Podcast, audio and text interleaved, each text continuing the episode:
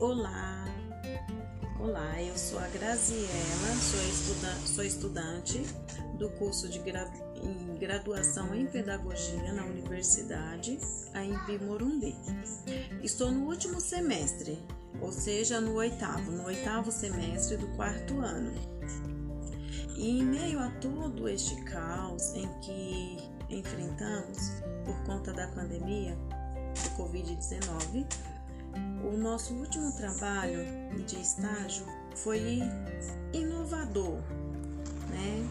É, podemos se dizer assim. De certa forma, foi um até um, um ganho. É, falando em tecnologia, que principalmente para mim, é, para mim era totalmente desconhecido. É, é, uma, é uma parte que não faz parte do meu mundo ainda, não fazia, né? Esse mundo tecnológico. Confesso que foi mais um aprendizado e um ganho de grande valor. Então, como falei, da inovação para o nosso último trabalho de estágio foi foi reformulado, na verdade, né? Esse último estágio para mim, né, é, que estou nesse semestre, o meu último estágio seria o estágio de gestão, né? E esse, é, a plataforma do estágio ela foi reformulada de maneira que atendesse a todos, né, e que não prejudicasse nenhum aluno. Por, porque tem aqueles alunos que têm como fazer um estágio presencial em alguma escola que, que estivesse né, atuando ainda presencialmente, outros não, não tinha como, né? Outros não tinham essa oportunidade. Então, para que todos é, de, uma, de uma certa maneira é, ganhassem né, juntos, é, foi reformulado esse o, o, programa, né? No todo, o programa do estágio ele foi reformulado e ele foi chamado de projeto de extensão, né? Um projeto de extensão. Aí, então, no meu caso, como eu falei, é, eu teria que fazer o estágio em gestão escolar, né? Então foi determinado para que eu fizesse, então, eu não, todos que estivessem com essa mesma matéria, né? É, fazer um projeto de extensão voltado para a gestão escolar em meio à pandemia. E, e o desafio, eu, eu, eu digo desafio porque para mim foi desafiador. Então foi um grande desafio. E esse desafio que foi lançado pela nossa tutora é fazer uma entrevista, né?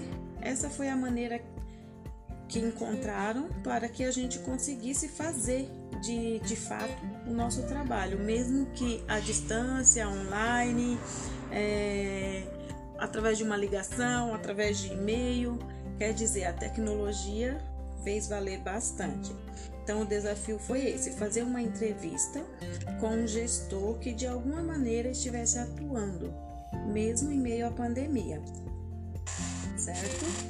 Então, é, a entrevista esta é, com perguntas já pré-determinadas pelo nosso tutor e com respostas né, do então gestor, que por determinação é, a pessoa né, em si deve ser mantido em anonimato.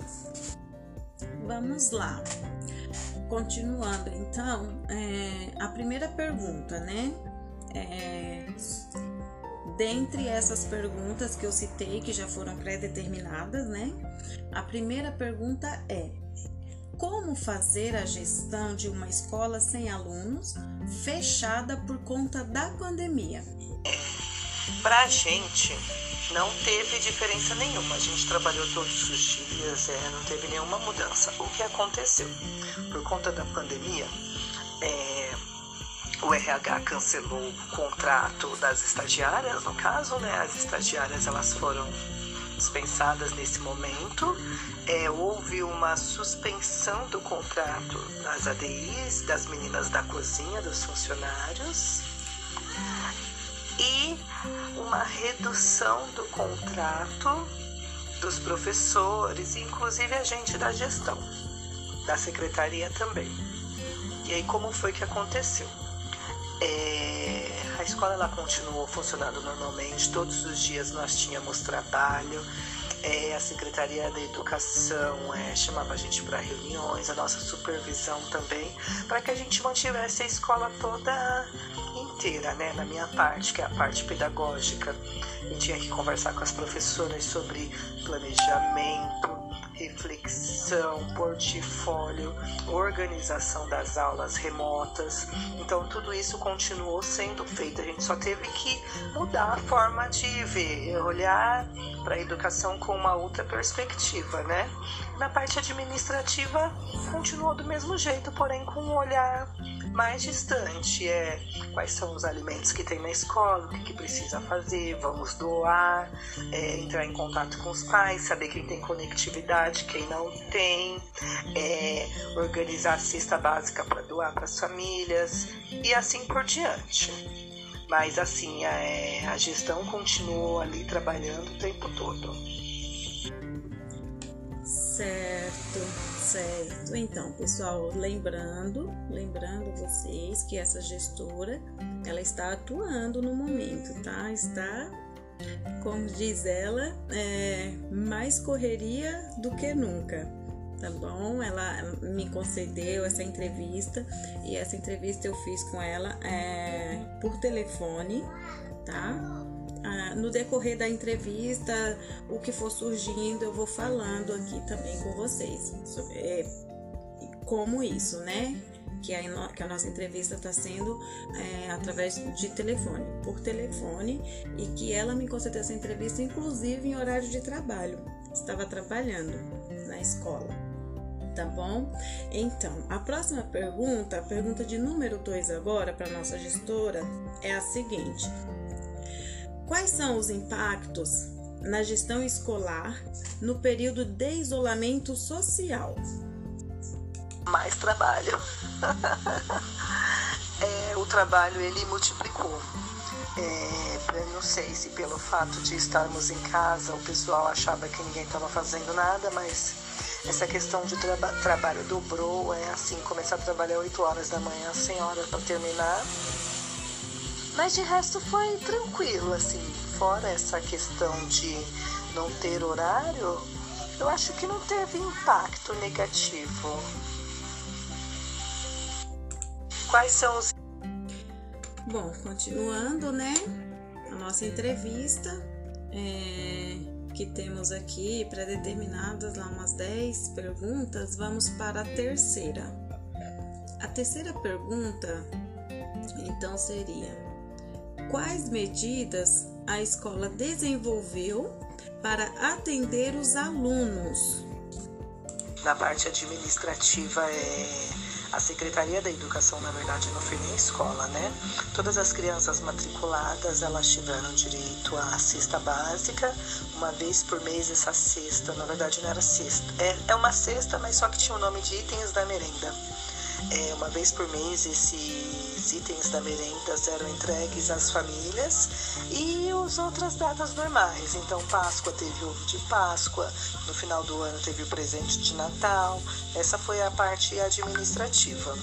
É, verificar as crianças que não tinham conectividade para que a gente liberasse atividades impressas no dia da entrega da cesta. E na parte pedagógica, organização, reorganização do planejamento, né, para que as crianças tivessem aulas online.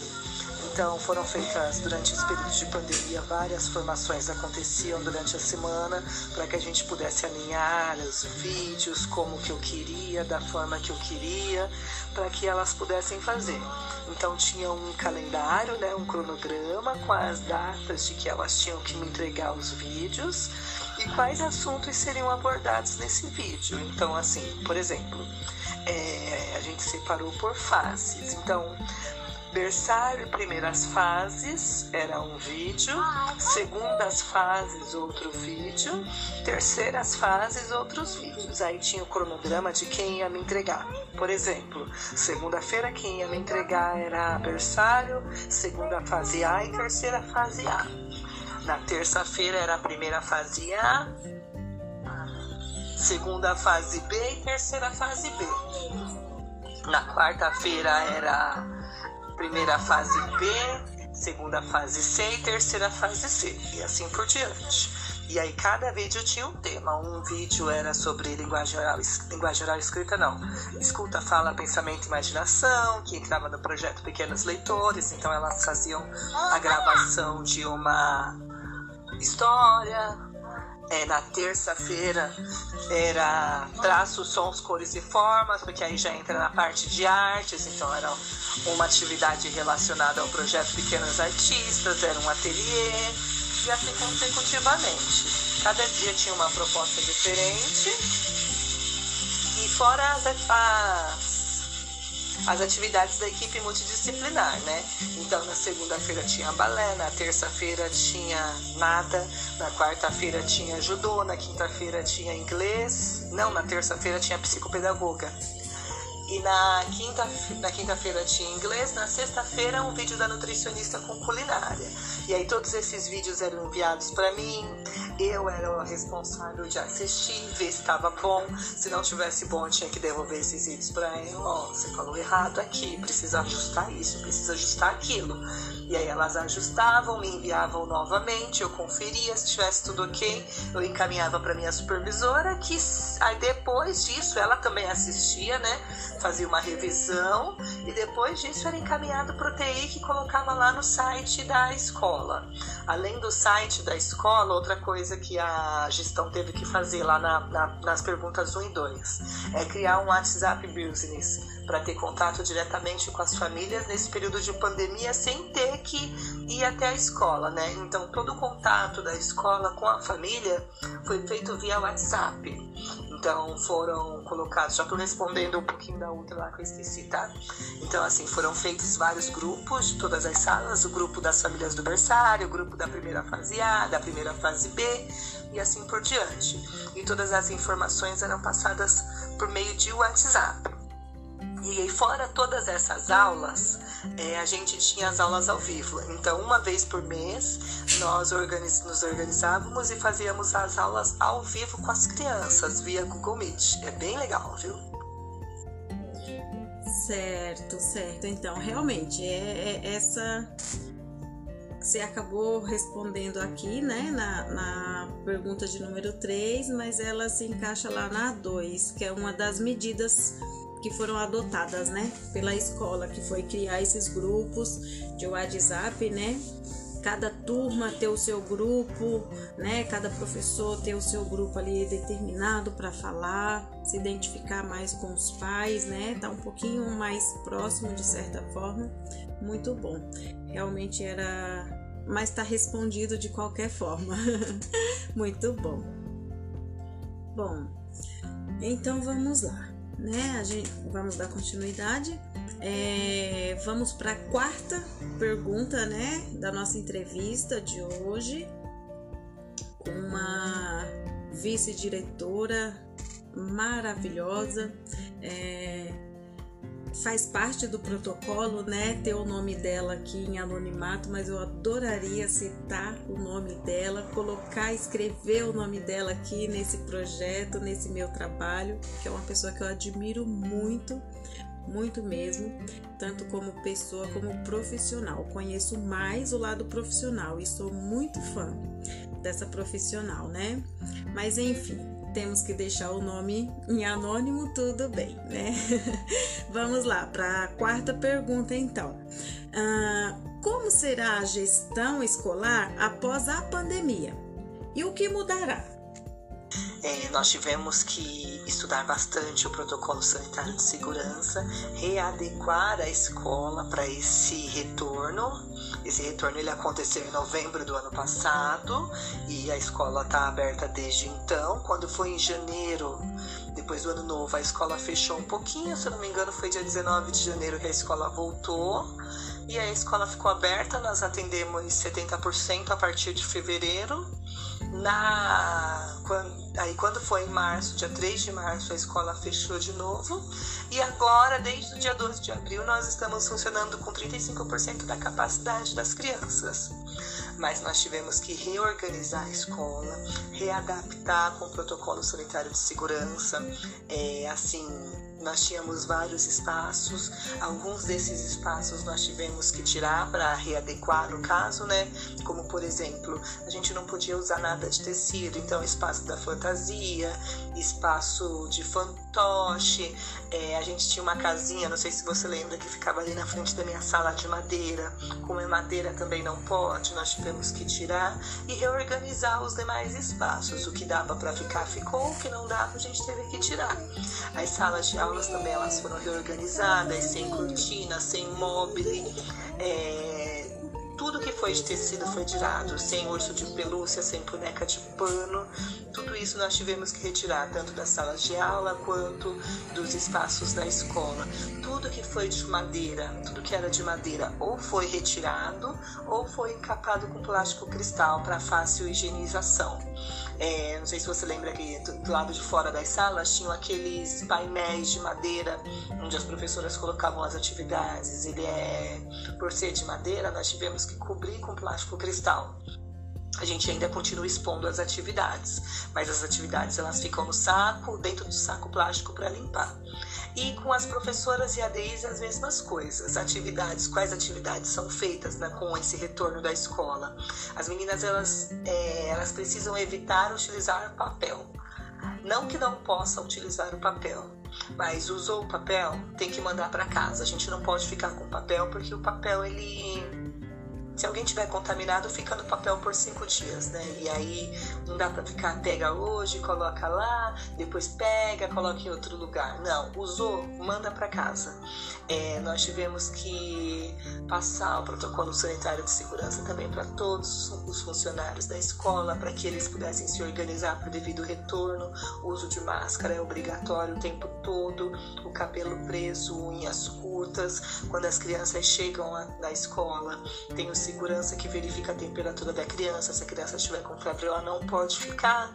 Ela limpa o, o, o sapato no tapete higienizador e automaticamente a enfermeira já faz a higienização da mochila com álcool 70. A criança entra para a escola. Entrou na escola, lavou as mãos. Porque nessa faixa etária nossa de 0 a 3 anos, é, a gente usa não não, não podemos utilizar o álcool. A gente só usa o álcool em último caso, se não der para lavar as mãos. Mas nessa faixa etária a gente tem que utilizar água e sabão. Então as crianças lavam as mãos e vão para as professoras. Os pais eles não entram mais na escola como entravam antes, nesse período de pandemia, pelo menos. É as crianças elas entram, as professoras as assistentes elas ficam lá embaixo para receber. Cada turma tem um horário diferenciado para entrar, para que não haja aglomeração dos pais na hora da entrada e que não haja aglomeração dentro da escola também com as crianças. As meninas precisam respeitar o distanciamento social, tanto com relação às crianças, quanto com relação a elas também no horário do café, no horário do almoço, em todos os momentos. Não dá para sentar mais todo mundo junto na mesma mesinha. Então nós colocamos é, é, marcações tanto na entrada, onde os pais entram, na saída, nas cadeiras, no, lavatório do banheiro, tanto das crianças quanto dos funcionários, para que haja esse respeito nessas demarcações e respeite esse distanciamento social para todo mundo, né? É, ao brincar todos os espaços da escola, em todos os andares, nós disponibilizamos álcool líquido 70. Então, as meninas elas brincam, por exemplo, elas brincaram com o Lego, o bloco de construção. Terminou a brincadeira, é feita a higienização dos brinquedos e depois guardar para outra turma poder usar. Eles foram para o parque, acabou o horário de parque, é feita a higienização do parque para que outra, outra turma possa usar.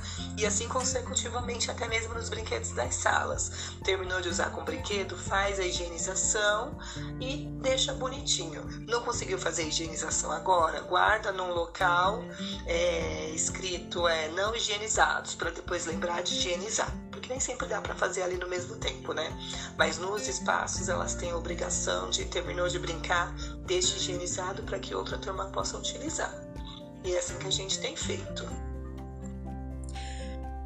Muito bom. É, eu só queria, quero aqui pedir perdão, desculpas, mil desculpas a vocês que vão ouvir essa minha videoaula, que a, a, minha, a minha gestora, ela me respondeu a pergunta é, de número 4 tá? Só que eu havia falo a pergunta de número 5. Então a resposta que ela deu é, está relacionada à de número 4, porque por erro meu eu acabei é, fazendo a pergunta de número errado. E a pergunta era: como foi ou será planejar o retorno das aulas?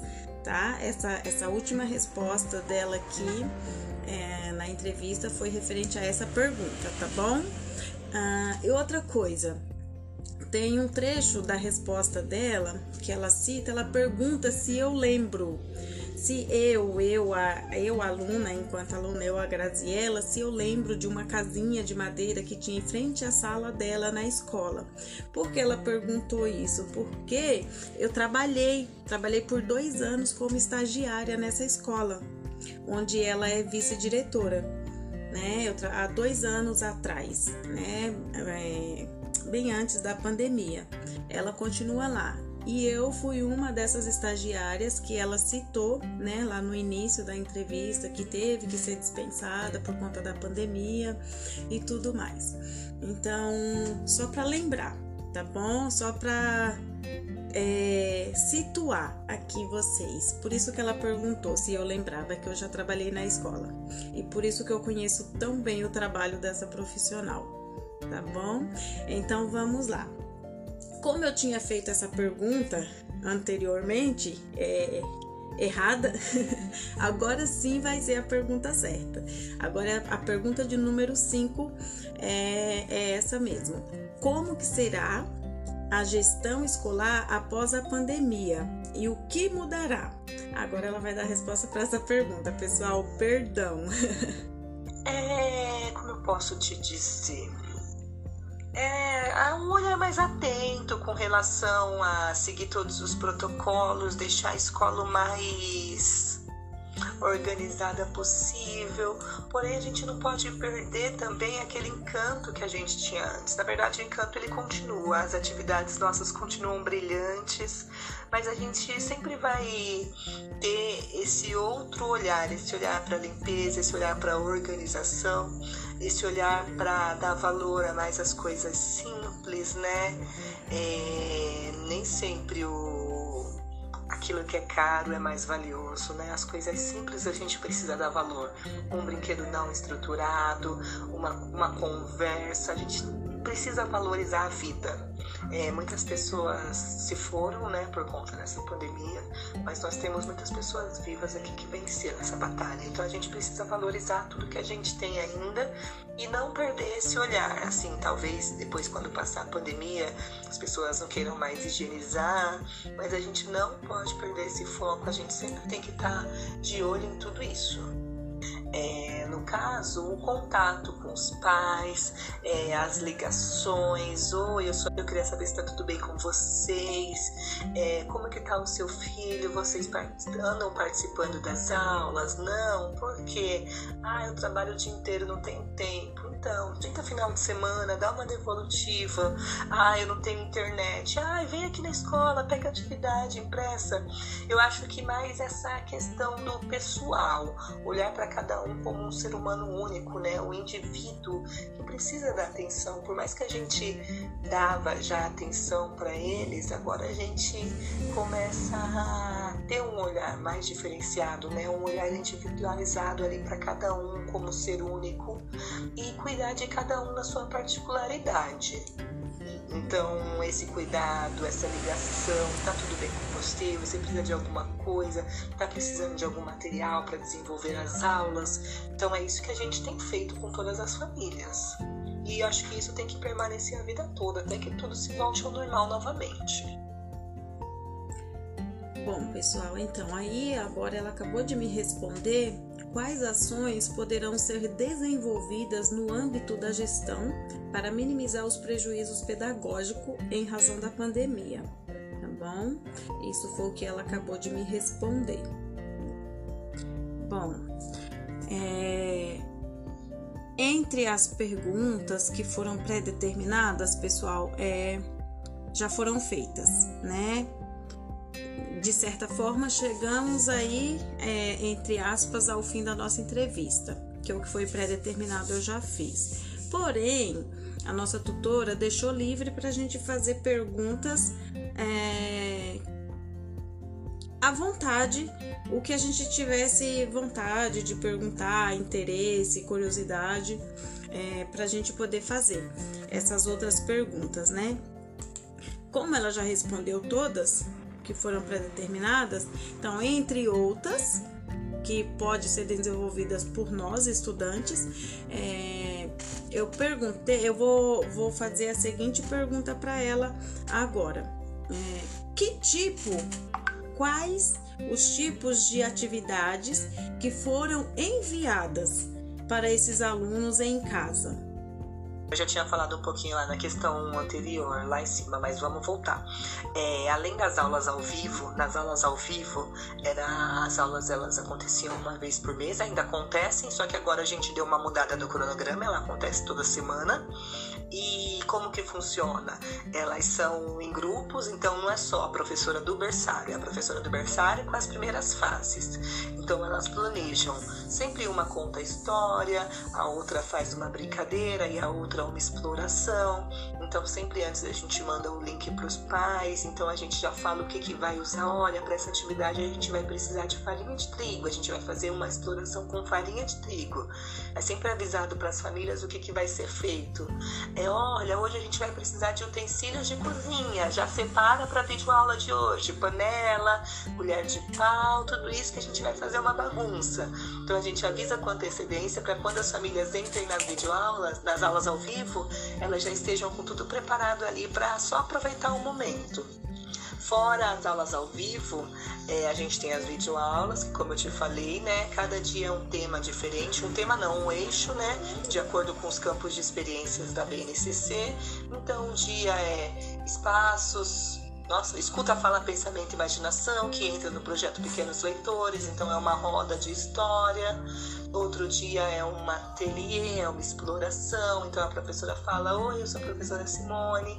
Hoje a gente vai fazer uma atividade do projeto Pequenos Artistas, que se encaixa no campo de experiência, traços, sons, cores e formas. Hoje a gente vai fazer um ateliê utilizando tinta, guache e pincel. Aí a professora vai falar a técnica que ela vai utilizar.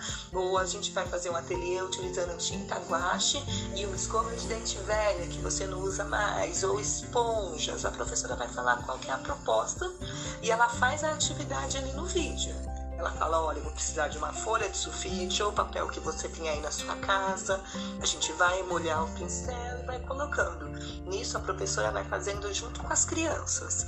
E ao final do vídeo ela fala, é, espero que vocês tenham gostado da nossa atividade. Mandem fotos e vídeos para a gente ver como que ficou a sua atividade.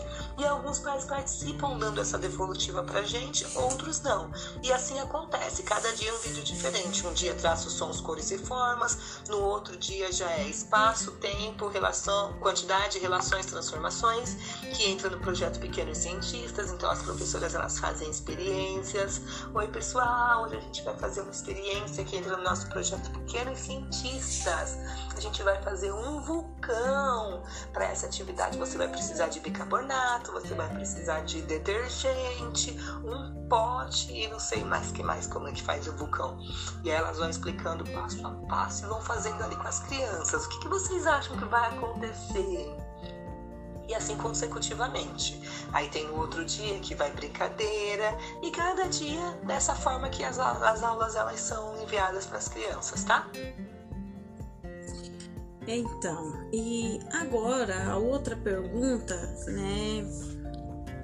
A, a segunda pergunta, na verdade, é entre as que foram desenvolvidas por mim mesma, é, é a seguinte: eu perguntei para nossa gestora é como foi, como tem sido, na verdade, né, desde o início e até agora, mesmo com um retorno de 30% dos alunos, ainda tem aulas online, né? E no início, que era totalmente online, eu, eu pergunto para ela agora o seguinte: como tem sido a participação dos pais é, de, nessas aulas? Se eles participam, se não participam, se só logam os alunos lá no Google Meet e deixam eles sozinhos. A pergunta é essa a, a curiosidade: qual é a participação dos pais? No começo, muitas famílias participavam. A gente recebia muita devolutiva depois, no finalzinho do ano, no comecinho desse ano, a quantidade de devolutivas começou a diminuir. Eu acho que também a maioria das pessoas já estão trabalhando presencial, né? Então não era mais igual ano passado, que tinha todo mundo home office, que deu aquele lockdown geral. Então, assim, a devolutiva ano passado era bem maior. Esse ano é, são poucas crianças que continuam, mas aquelas que continuam, elas continuam fiéis. É, tem um menininho da terceira fase B que ele manda devolutiva todos os dias. Todo dia a mãe assiste atividade, a videoaula com ele e manda vídeo pra gente. Mas são poucas as crianças que mandam, né? Mas assim, ano passado a demanda estava bem maior, esse ano diminuiu um pouco. Mas a gente tem a devolutiva. A gente consegue ver a maior presença deles quando são as aulas ao vivo.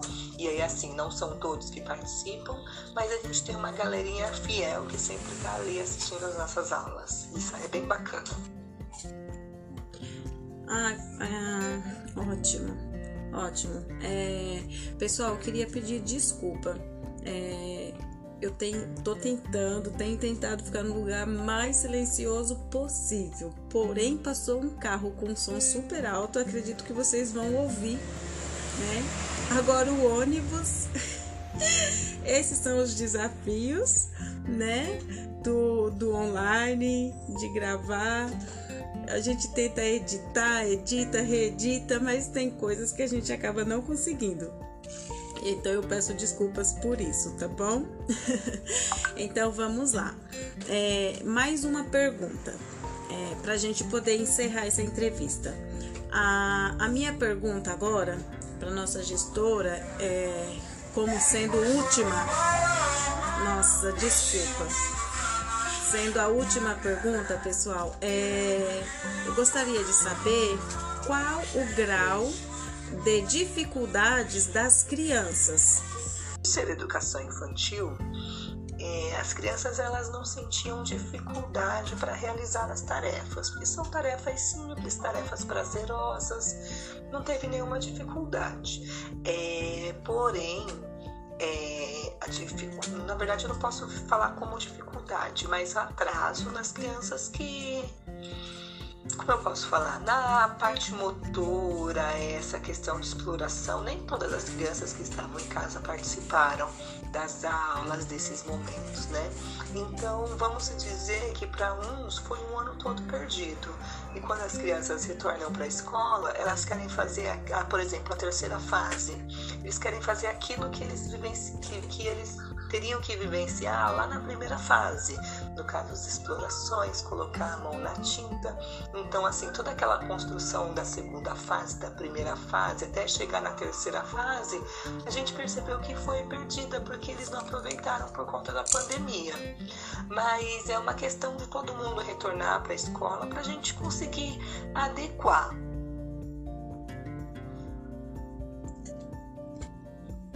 Bom, é, chegamos ao fim, né, da nossa entrevista. Agradeço muito, muito mesmo a essa grande profissional que eu admiro tanto e tive a oportunidade de trabalhar com ela, tá? É, e peço desculpa pelos contratempos que ocorreram no período aí desses 30, 30 e poucos minutos aqui falando com vocês é, que são coisas, né, que não tem como a gente, infelizmente, descartar. Se, se, se fosse possível, a gente até faria, mas tem coisas que é impossível. Tô contente, espero, espero que esse seja o primeiro. Esse, esse é o meu primeiro vídeo. Eu espero que seja o primeiro de muitos aí nessa, nessa caminhada, né? Dessa profissão que escolhi.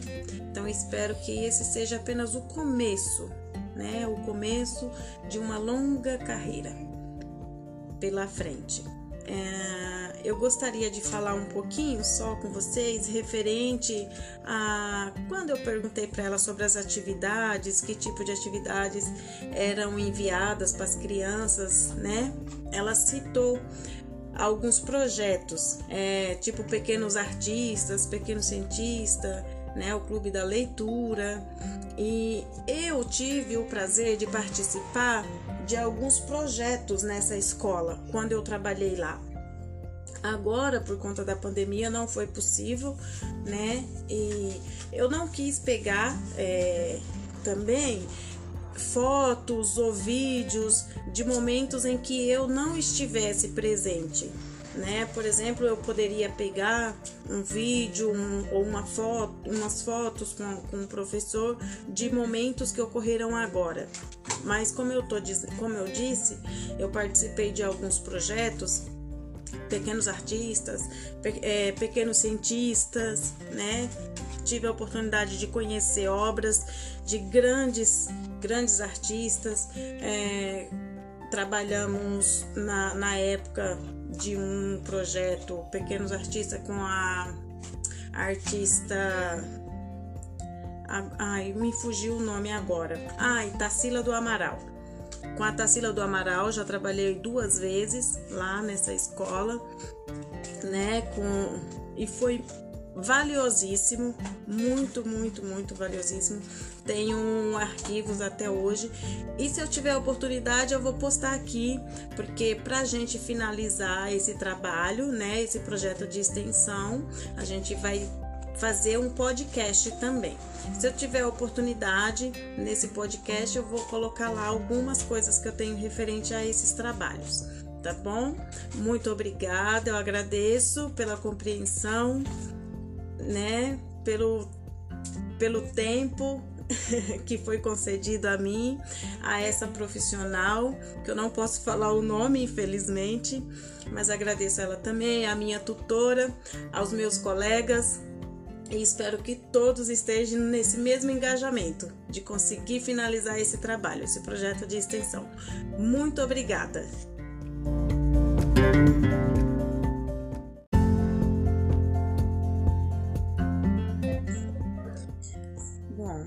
Olá, olá, eu sou a Graziela, sou, estuda sou estudante do curso de gra em graduação em Pedagogia na Universidade AMP Morumbi.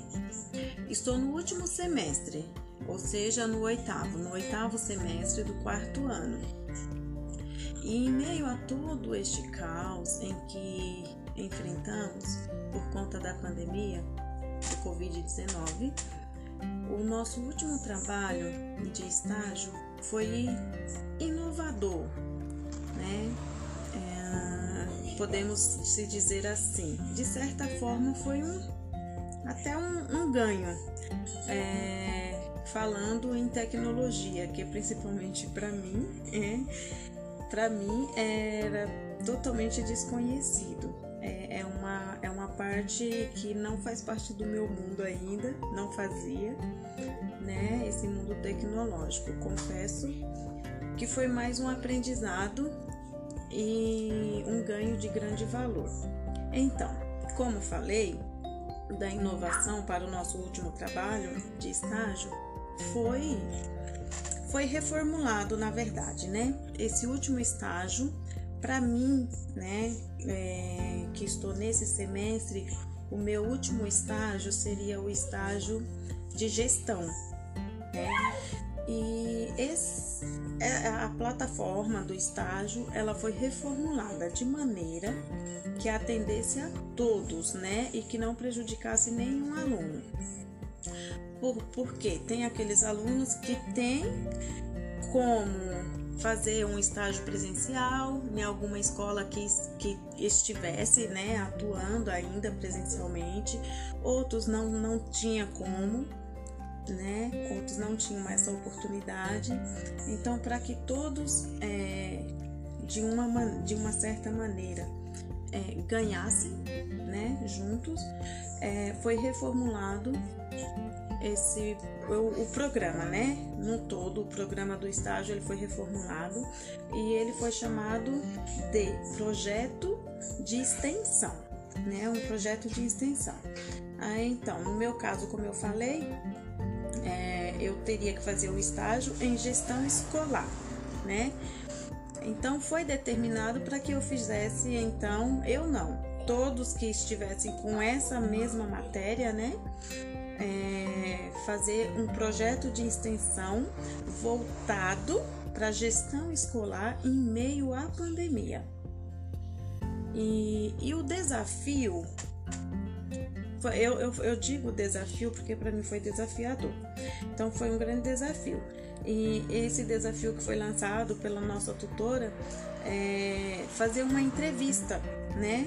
Essa foi a maneira que encontraram para que a gente conseguisse fazer de, de fato o nosso trabalho, mesmo que à distância, online, é, através de uma ligação, através de e-mail. Quer dizer, a tecnologia fez valer bastante. Então, o desafio foi esse: fazer uma entrevista com um gestor que de alguma maneira estivesse atuando, mesmo em meio à pandemia. Certo? Então, é, a entrevista esta é, com perguntas já pré-determinadas pelo nosso tutor e com respostas né, do então gestor, que por determinação é, a pessoa né, em si deve ser mantido em anonimato. Vamos lá. Continuando, então, é, a primeira pergunta, né? É, dentre essas perguntas que eu citei, que já foram pré-determinadas, né? A primeira pergunta é: como fazer a gestão de uma escola sem alunos fechada por conta da pandemia? Para a gente, não teve diferença nenhuma. A gente trabalhou todos os dias, é, não teve nenhuma mudança. O que aconteceu? Por conta da pandemia, é, o RH cancelou o contrato das estagiárias, no caso, né? As estagiárias elas foram dispensadas nesse momento. É, houve uma suspensão do contrato das ADIs, das meninas da cozinha, dos funcionários uma redução do contrato dos professores, inclusive a gente da gestão, da secretaria também. E aí como foi que aconteceu? É, a escola ela continuou funcionando normalmente, todos os dias nós tínhamos trabalho, é, a Secretaria da Educação é, chamava a gente para reuniões, a nossa supervisão também, para que a gente mantivesse a escola toda né? Na minha parte, que é a parte pedagógica. Eu tinha que conversar com as professoras sobre planejamento, reflexão, portfólio, organização das aulas remotas. Então, tudo isso continuou sendo feito. A gente só teve que mudar a forma de ver, olhar para a educação com uma outra perspectiva, né? Na parte administrativa, continuou do mesmo jeito, porém com um olhar mais distante. É quais são os alimentos que tem na escola, o que, que precisa fazer, vamos doar, é, entrar em contato com os pais, saber quem tem conectividade, quem não tem, é, organizar a cesta básica para doar para as famílias e assim por diante. Mas assim, a, é, a gestão continuou ali trabalhando o tempo todo. Certo, certo. Então, pessoal, lembrando, lembrando vocês que essa gestora, ela está atuando no momento, tá? Está, como diz ela, é, mais correria do que nunca, tá bom? Ela me concedeu essa entrevista e essa entrevista eu fiz com ela é, por telefone, tá? Ah, no decorrer da entrevista, o que for surgindo, eu vou falando aqui também com vocês sobre é, como isso, né? Que a, que a nossa entrevista está sendo é, através de telefone, por telefone, e que ela me concedeu essa entrevista, inclusive em horário de trabalho. Estava trabalhando na escola tá bom? Então, a próxima pergunta, a pergunta de número 2 agora para nossa gestora é a seguinte: Quais são os impactos na gestão escolar no período de isolamento social? Mais trabalho. é, o trabalho ele multiplicou. É, não sei se pelo fato de estarmos em casa o pessoal achava que ninguém estava fazendo nada, mas essa questão de traba trabalho dobrou, é assim, começar a trabalhar 8 horas da manhã, 100 horas para terminar. Mas de resto foi tranquilo, assim, fora essa questão de não ter horário, eu acho que não teve impacto negativo. Quais são os. Bom, continuando, né? A nossa entrevista. É que temos aqui pré-determinadas lá umas 10 perguntas, vamos para a terceira.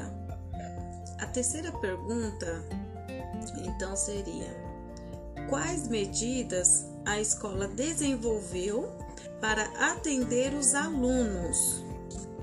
Na parte administrativa é a Secretaria da Educação, na verdade, não foi nem escola, né? Todas as crianças matriculadas, elas tiveram direito à cesta básica, uma vez por mês essa cesta, na verdade não era cesta, é, é uma cesta, mas só que tinha o nome de itens da merenda. É, uma vez por mês esses itens da merenda eram entregues às famílias e as outras datas normais. Então, Páscoa teve ovo de Páscoa, no final do ano teve o presente de Natal. Essa foi a parte administrativa. É, verificar as crianças que não tinham conectividade para que a gente liberasse atividades impressas no dia da entrega da cesta na parte pedagógica, organização, reorganização do planejamento, né, para que as crianças tivessem aulas online. Então, foram feitas durante esse período de pandemia várias formações aconteciam durante a semana para que a gente pudesse alinhar os vídeos como que eu queria, da forma que eu queria, para que elas pudessem fazer. Então tinha um calendário, né, um cronograma com as datas de que elas tinham que me entregar os vídeos e quais assuntos seriam abordados nesse vídeo. Então, assim, por exemplo, é, a gente separou por fases. Então, berçário, primeiras fases era um vídeo, segundas fases outro vídeo, terceiras fases outros vídeos. Aí tinha o cronograma de quem ia me entregar. Por exemplo, segunda-feira quem ia me entregar era berçário, segunda fase A e terceira fase A. Na terça-feira era a primeira fase A, segunda fase B e terceira fase B.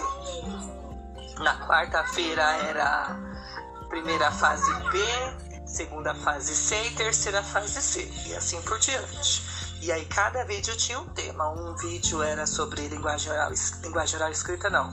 Escuta, fala, pensamento e imaginação, que entrava no projeto Pequenos Leitores, então elas faziam a gravação de uma história. É, na terça-feira era traços, sons, cores e formas, porque aí já entra na parte de artes, então era uma atividade relacionada ao projeto Pequenos Artistas, era um ateliê, e assim consecutivamente. Cada dia tinha uma proposta diferente, e fora as as atividades da equipe multidisciplinar, né? Então, na segunda-feira tinha balé, na terça-feira tinha nada, na quarta-feira tinha judô, na quinta-feira tinha inglês, não, na terça-feira tinha psicopedagoga. E na quinta na quinta-feira tinha inglês, na sexta-feira um vídeo da nutricionista com culinária. E aí todos esses vídeos eram enviados para mim. Eu era o responsável de assistir, ver se estava bom. Se não tivesse bom, eu tinha que devolver esses vídeos para ela. Ó, oh, você falou errado aqui, precisa ajustar isso, precisa ajustar aquilo. E aí elas ajustavam, me enviavam novamente, eu conferia se tivesse tudo ok, eu encaminhava para minha supervisora, que aí depois disso ela também assistia, né? Fazia uma revisão e depois disso era encaminhado para o TI que colocava lá no site da escola. Além do site da escola, outra coisa que a gestão teve que fazer lá na, na, nas perguntas 1 e 2 é criar um WhatsApp Business para ter contato diretamente com as famílias nesse período de pandemia sem ter que ir até a escola, né? Então todo o contato da escola com a família foi feito via WhatsApp. Então foram colocados, já estou respondendo um pouquinho da outra lá que eu esqueci, tá? Então, assim, foram feitos vários grupos de todas as salas, o grupo das famílias do berçário, o grupo da primeira fase A, da primeira fase B e assim por diante. E todas as informações eram passadas por meio de WhatsApp. E aí, fora todas essas aulas, é, a gente tinha as aulas ao vivo. Então, uma vez por mês, nós organiz, nos organizávamos e fazíamos as aulas ao vivo com as crianças via Google Meet. É bem legal, viu? Certo, certo. Então, realmente, é, é essa. Você acabou respondendo aqui, né, na, na pergunta de número 3, mas ela se encaixa lá na 2, que é uma das medidas que foram adotadas, né, pela escola, que foi criar esses grupos de WhatsApp, né? Cada turma ter o seu grupo, né? Cada professor ter o seu grupo ali determinado para falar, se identificar mais com os pais, né? Tá um pouquinho mais próximo de certa forma. Muito bom.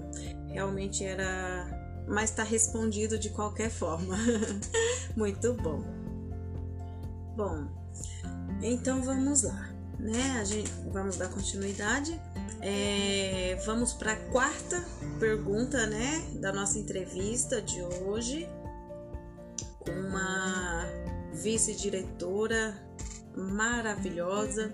É, faz parte do protocolo, né? Ter o nome dela aqui em anonimato, mas eu adoraria citar o nome dela, colocar, escrever o nome dela aqui nesse projeto, nesse meu trabalho, que é uma pessoa que eu admiro muito, muito mesmo, tanto como pessoa como profissional. Conheço mais o lado profissional e sou muito fã dessa profissional, né?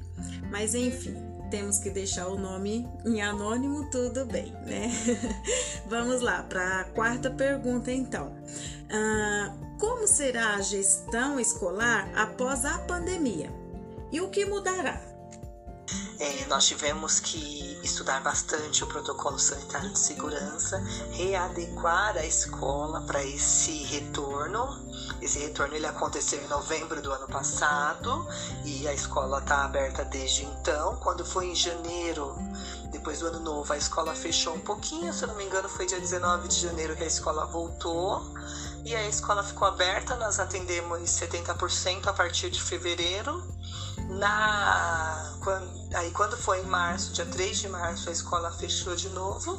E agora, desde o dia 12 de abril, nós estamos funcionando com 35% da capacidade das crianças. Mas nós tivemos que reorganizar a escola, readaptar com o protocolo sanitário de segurança, é, assim, nós tínhamos vários espaços, alguns desses espaços nós tivemos que tirar para readequar no caso, né? Como por exemplo, a gente não podia usar nada de tecido, então espaço da fantasia, espaço de fantoche, é, a gente tinha uma casinha, não sei se você lembra, que ficava ali na frente da minha sala de madeira. Como é madeira também não pode, nós tivemos que tirar e reorganizar os demais espaços. O que dava para ficar ficou, o que não dava a gente teve que tirar. As salas de aulas também elas foram reorganizadas, sem cortina, sem mobile. É, tudo que foi de tecido foi tirado, sem urso de pelúcia, sem boneca de pano. Tudo isso nós tivemos que retirar, tanto das salas de aula quanto dos espaços da escola. Tudo que foi de madeira, tudo que era de madeira, ou foi retirado ou foi encapado com plástico cristal para fácil higienização. É, não sei se você lembra que do lado de fora das salas tinham aqueles painéis de madeira onde as professoras colocavam as atividades. Ele é, por ser de madeira, nós tivemos que cobrir com plástico cristal a gente ainda continua expondo as atividades, mas as atividades elas ficam no saco, dentro do saco plástico para limpar. E com as professoras e ADIs as mesmas coisas. Atividades, quais atividades são feitas né, com esse retorno da escola? As meninas elas, é, elas precisam evitar utilizar papel.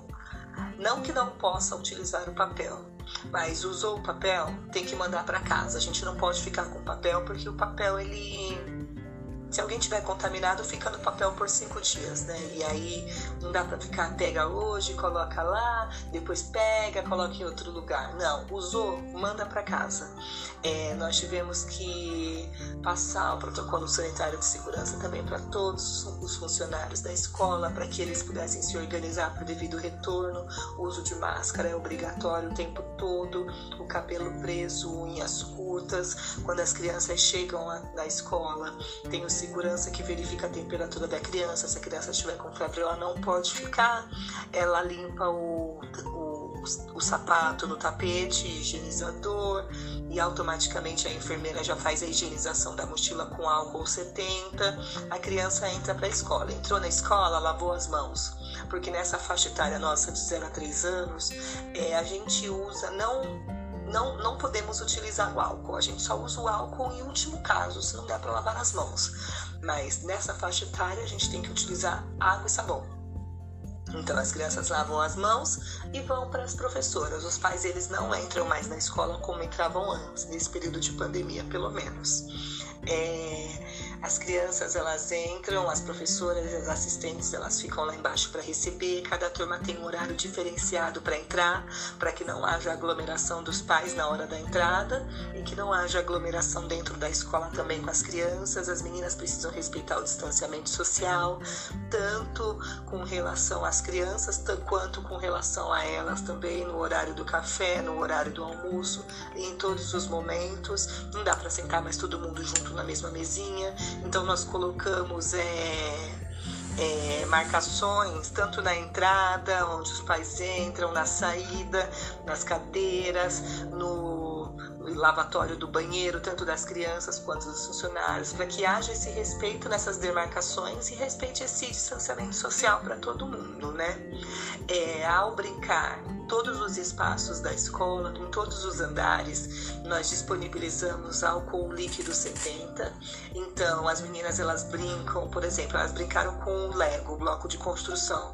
Terminou a brincadeira, é feita a higienização dos brinquedos e depois guardar para outra turma poder usar.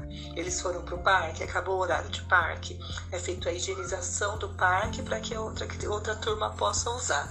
E assim consecutivamente, até mesmo nos brinquedos das salas. Terminou de usar com brinquedo, faz a higienização e deixa bonitinho. Não conseguiu fazer a higienização agora? Guarda num local é, escrito é, não higienizados, para depois lembrar de higienizar. Porque nem sempre dá para fazer ali no mesmo tempo, né? Mas nos espaços elas têm a obrigação de terminou de brincar, deixe higienizado para que outra turma possa utilizar.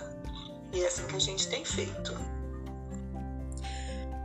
Muito bom. É, eu só queria, quero aqui pedir perdão, desculpas, mil desculpas a vocês que vão ouvir essa minha videoaula, que a, a, minha, a minha gestora, ela me respondeu a pergunta é, de número 4 tá? Só que eu havia falo a pergunta de número 5. Então a resposta que ela deu é, está relacionada à de número 4, porque por erro meu eu acabei fa é, fazendo a pergunta de número errado. E a pergunta era: como foi ou será planejar o retorno das aulas? Tá? Essa, essa última resposta dela aqui é, na entrevista foi referente a essa pergunta, tá bom? Ah, e outra coisa, tem um trecho da resposta dela que ela cita, ela pergunta se eu lembro, se eu, eu, a, eu aluna, enquanto aluna, eu a Graziella, se eu lembro de uma casinha de madeira que tinha em frente à sala dela na escola. Por que ela perguntou isso? Porque eu trabalhei, trabalhei por dois anos como estagiária nessa escola, onde ela é vice-diretora né? há dois anos atrás, né? É, bem antes da pandemia. Ela continua lá. E eu fui uma dessas estagiárias que ela citou, né, lá no início da entrevista, que teve que ser dispensada por conta da pandemia e tudo mais. Então, só para lembrar, tá bom? Só para é, situar aqui vocês. Por isso que ela perguntou se eu lembrava que eu já trabalhei na escola e por isso que eu conheço tão bem o trabalho dessa profissional, tá bom? Então vamos lá. Como eu tinha feito essa pergunta anteriormente, é, errada, agora sim vai ser a pergunta certa. Agora a pergunta de número 5 é, é essa mesmo. Como que será a gestão escolar após a pandemia e o que mudará? Agora ela vai dar a resposta para essa pergunta, pessoal. Perdão. É, como eu posso te dizer? É um olhar mais atento com relação a seguir todos os protocolos, deixar a escola mais organizada possível. Porém, a gente não pode perder também aquele encanto que a gente tinha antes. Na verdade, o encanto ele continua, as atividades nossas continuam brilhantes, mas a gente sempre vai ter esse outro olhar, esse olhar para a limpeza, esse olhar para a organização, esse olhar para dar valor a mais as coisas simples, né? É, nem sempre o aquilo que é caro é mais valioso, né? As coisas simples a gente precisa dar valor. Um brinquedo não estruturado, uma, uma conversa, a gente precisa valorizar a vida. É, muitas pessoas se foram, né, por conta dessa pandemia, mas nós temos muitas pessoas vivas aqui que venceram essa batalha. Então a gente precisa valorizar tudo que a gente tem ainda e não perder esse olhar. Assim, talvez depois, quando passar a pandemia, as pessoas não queiram mais higienizar, mas a gente não pode perder esse foco. A gente sempre tem que estar de olho em tudo isso é, no caso, o contato com os pais, é, as ligações, oi, eu, sou, eu queria saber se está tudo bem com vocês, é, como que tá o seu filho, vocês andam participando das aulas? Não, porque ah, eu trabalho o dia inteiro, não tenho tempo. Então, tenta final de semana, dá uma devolutiva. Ah, eu não tenho internet. Ah, vem aqui na escola, pega atividade impressa. Eu acho que mais essa questão do pessoal, olhar para cada um como um ser humano único, né? Um indivíduo que precisa da atenção. Por mais que a gente dava já atenção para eles, agora a gente começa a ter um olhar mais diferenciado, né? Um olhar individualizado ali para cada um como ser único e cuidar de cada um na sua particularidade. Então, esse cuidado, essa ligação, tá tudo bem com você? Você precisa de alguma coisa? Tá precisando de algum material para desenvolver as aulas? Então, é isso que a gente tem feito com todas as famílias. E acho que isso tem que permanecer a vida toda, até que tudo se volte ao normal novamente. Bom, pessoal, então aí agora ela acabou de me responder quais ações poderão ser desenvolvidas no âmbito da gestão para minimizar os prejuízos pedagógicos em razão da pandemia. Tá bom? Isso foi o que ela acabou de me responder. Bom, é, entre as perguntas que foram pré-determinadas, pessoal, é, já foram feitas, né? De certa forma, chegamos aí, é, entre aspas, ao fim da nossa entrevista, que é o que foi pré-determinado eu já fiz. Porém, a nossa tutora deixou livre para a gente fazer perguntas é, à vontade, o que a gente tivesse vontade de perguntar, interesse, curiosidade, é, para a gente poder fazer essas outras perguntas, né? Como ela já respondeu todas, que foram predeterminadas. Então, entre outras, que pode ser desenvolvidas por nós estudantes, é, eu perguntei, eu vou, vou fazer a seguinte pergunta para ela agora: é, que tipo, quais os tipos de atividades que foram enviadas para esses alunos em casa? Eu já tinha falado um pouquinho lá na questão anterior, lá em cima, mas vamos voltar. É, além das aulas ao vivo, nas aulas ao vivo, era, as aulas elas aconteciam uma vez por mês, ainda acontecem, só que agora a gente deu uma mudada no cronograma, ela acontece toda semana. E como que funciona? Elas são em grupos, então não é só a professora do berçário, é a professora do berçário com as primeiras fases. Então elas planejam Sempre uma conta a história, a outra faz uma brincadeira e a outra uma exploração. Então, sempre antes a gente manda o link para os pais. Então, a gente já fala o que, que vai usar. Olha, para essa atividade a gente vai precisar de farinha de trigo. A gente vai fazer uma exploração com farinha de trigo. É sempre avisado para as famílias o que, que vai ser feito. É, olha, hoje a gente vai precisar de utensílios de cozinha. Já separa para a videoaula de hoje. Panela, colher de pau, tudo isso que a gente vai fazer uma bagunça. Então, a gente avisa com antecedência para quando as famílias entrem nas videoaulas, nas aulas ao vivo, elas já estejam com tudo tudo preparado ali para só aproveitar o momento. Fora as aulas ao vivo, é, a gente tem as videoaulas, que como eu te falei, né, cada dia é um tema diferente, um tema não, um eixo, né, de acordo com os campos de experiências da BNCC. Então, um dia é espaços, nossa, escuta, fala, pensamento e imaginação, que entra no projeto Pequenos Leitores, então é uma roda de história. Outro dia é um ateliê, é uma exploração. Então a professora fala: Oi, eu sou a professora Simone. Hoje a gente vai fazer uma atividade do projeto Pequenos Artistas, que se encaixa no campo de experiência, traços, sons, cores e formas. Hoje a gente vai fazer um ateliê utilizando tinta, guache e pincel. Aí a professora vai falar a técnica que ela vai utilizar. Ou a gente vai fazer um ateliê utilizando tinta, guache e uma escova de dente velha que você não usa mais, ou esponjas. A professora vai falar qual que é a proposta e ela faz a atividade ali no vídeo. Ela fala, olha, vou precisar de uma folha de sulfite ou papel que você tem aí na sua casa. A gente vai molhar o pincel e vai colocando. Nisso a professora vai fazendo junto com as crianças. E ao final do vídeo ela fala, é, espero que vocês tenham gostado da nossa atividade. Mandem fotos e vídeos para a gente ver como que ficou a sua atividade.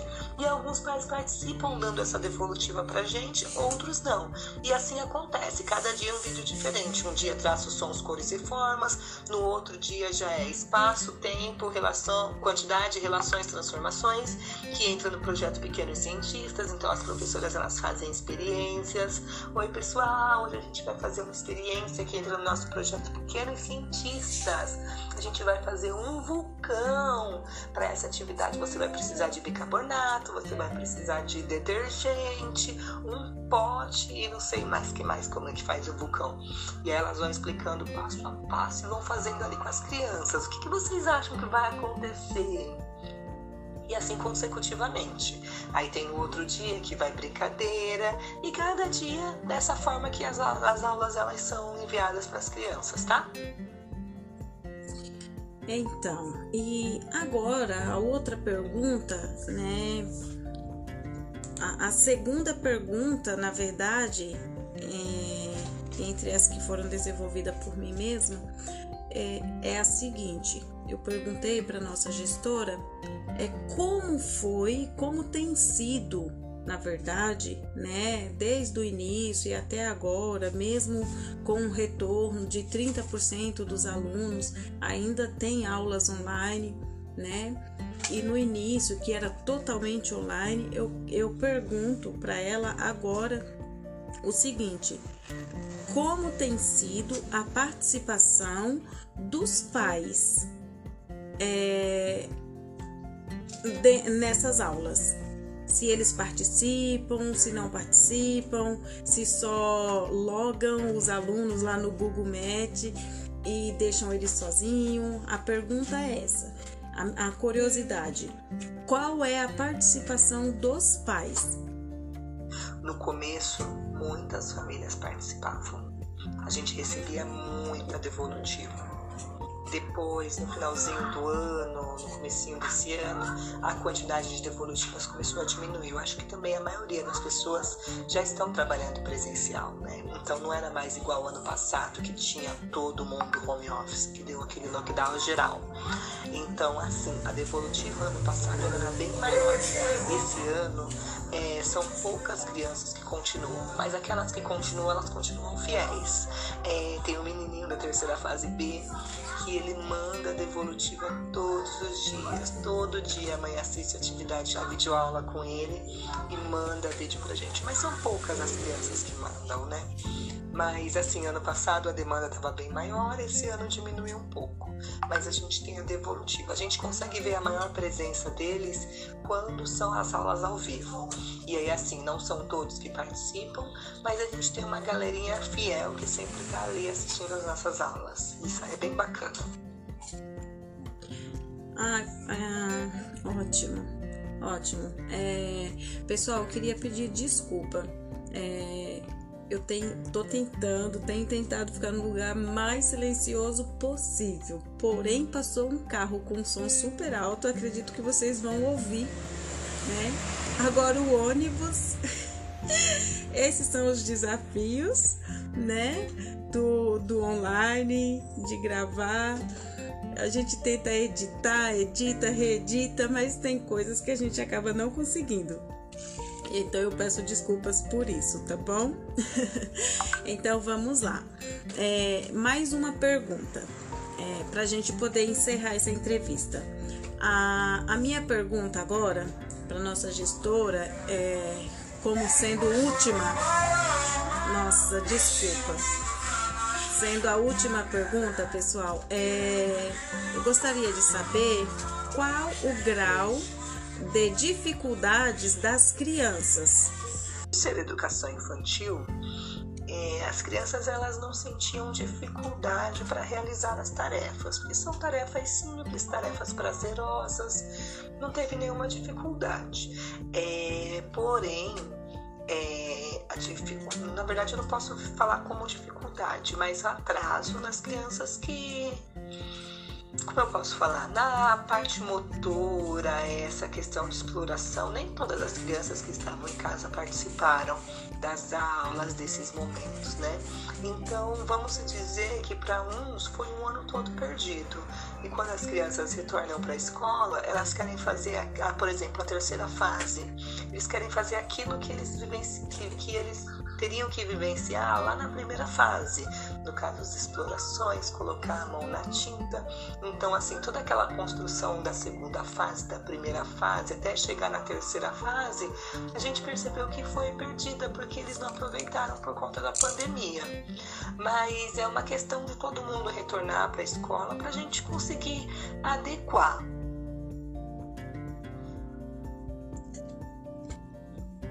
Bom, é, chegamos ao fim, né, da nossa entrevista.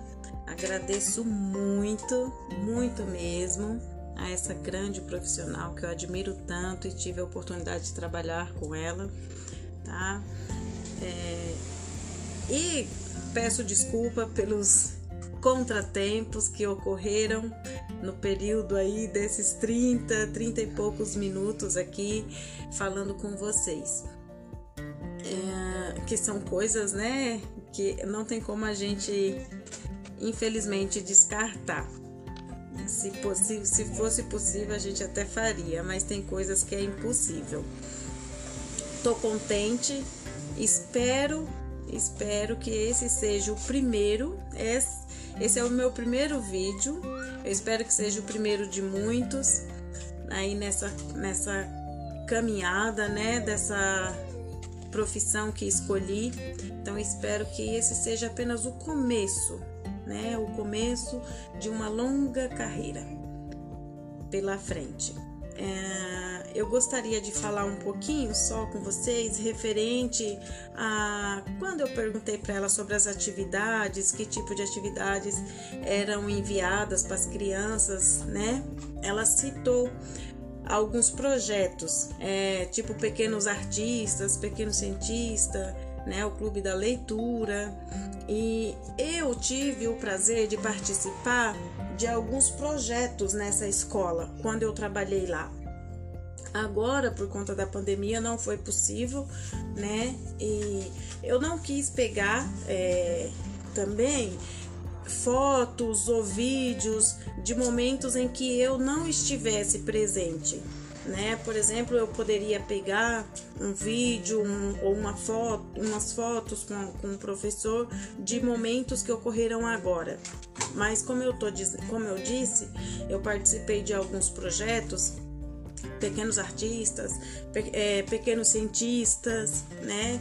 Tive a oportunidade de conhecer obras de grandes, grandes artistas. É, trabalhamos na, na época de um projeto Pequenos Artistas com a artista.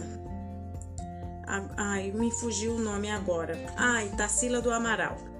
Com a Tarsila do Amaral já trabalhei duas vezes lá nessa escola, né? Com e foi valiosíssimo, muito, muito, muito valiosíssimo.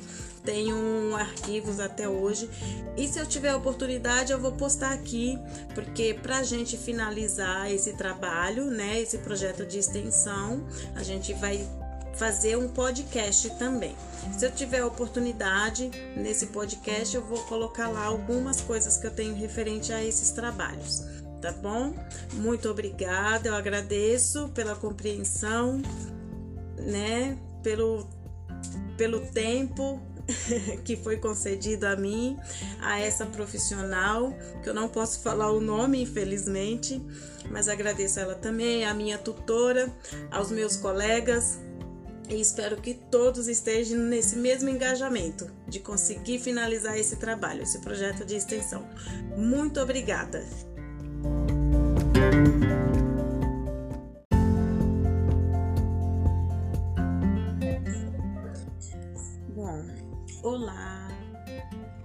Eu sou a Graziela, sou, estuda sou estudante do curso de graduação em graduação em pedagogia na universidade, a Embi Morumbi. Estou no último semestre, ou seja, no oitavo, no oitavo semestre do quarto ano. E em meio a todo este caos em que enfrentamos por conta da pandemia do Covid-19, o nosso último trabalho de estágio foi inovador, né? podemos se dizer assim. De certa forma, foi um até um, um ganho. É, falando em tecnologia, que principalmente para mim, é, para mim era totalmente desconhecido. É, é, uma, é uma parte que não faz parte do meu mundo ainda, não fazia, né? Esse mundo tecnológico. Confesso que foi mais um aprendizado e um ganho de grande valor. Então, como falei, da inovação para o nosso último trabalho de estágio foi foi reformulado na verdade, né? Esse último estágio, para mim, né, é, que estou nesse semestre, o meu último estágio seria o estágio de gestão, né? E esse, é, a plataforma do estágio ela foi reformulada de maneira que atendesse a todos, né, e que não prejudicasse nenhum aluno. Por, porque tem aqueles alunos que têm como fazer um estágio presencial em alguma escola que, que estivesse né, atuando ainda presencialmente, outros não, não tinha como né? Outros não tinham essa oportunidade. Então, para que todos, é, de, uma, de uma certa maneira, é, ganhassem, né? Juntos, é, foi reformulado esse o, o, programa, né? No todo, o programa do estágio ele foi reformulado e ele foi chamado de projeto de extensão, né? Um projeto de extensão. Aí, então, no meu caso, como eu falei, é, eu teria que fazer o estágio em gestão escolar, né? Então foi determinado para que eu fizesse, então eu não, todos que estivessem com essa mesma matéria, né? É, fazer um projeto de extensão voltado para gestão escolar em meio à pandemia. E, e o desafio eu, eu, eu digo desafio porque para mim foi desafiador. Então foi um grande desafio. E esse desafio que foi lançado pela nossa tutora é fazer uma entrevista, né?